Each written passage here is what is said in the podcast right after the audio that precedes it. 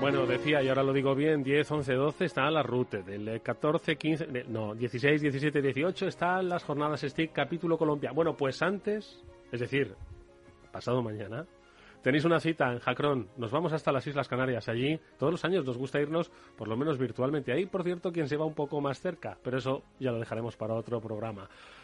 Igor Luki, que es uno de los responsables de Jacron. ¿Cómo estás, Igor? Buenas tardes. Buenas tardes, ¿qué tal?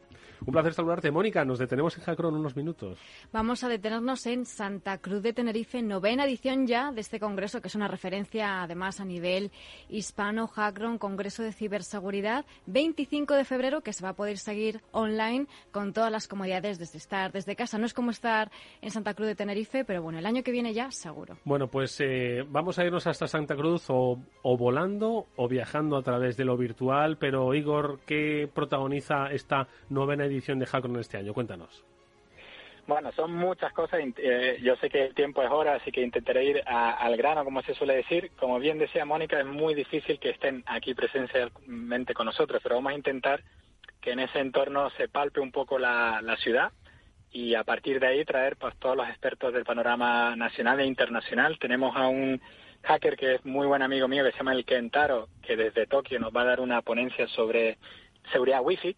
Y esa eh, no sé si lo conocéis y el que no, por favor, que lo consulte porque es un auténtico experto en la materia de hackear wifi, está siempre presente en el Congreso de la DEFCON americana, que sabemos que es referencia en el mundo de la ciberseguridad y nos va a enseñar pues auténticos gadgets que, que ha fabricado él mismo y que les sirven para hackear wifi y para estudiar un, poco la seguridad ahí. Tampoco os quiero marear con toda la agenda, pues por supuesto en la página de hackron.com la podéis consultar, pero quizás la, la novedad más palpable bajo mi punto de vista es un CTF mucho más integrado en el sentido de la práctica.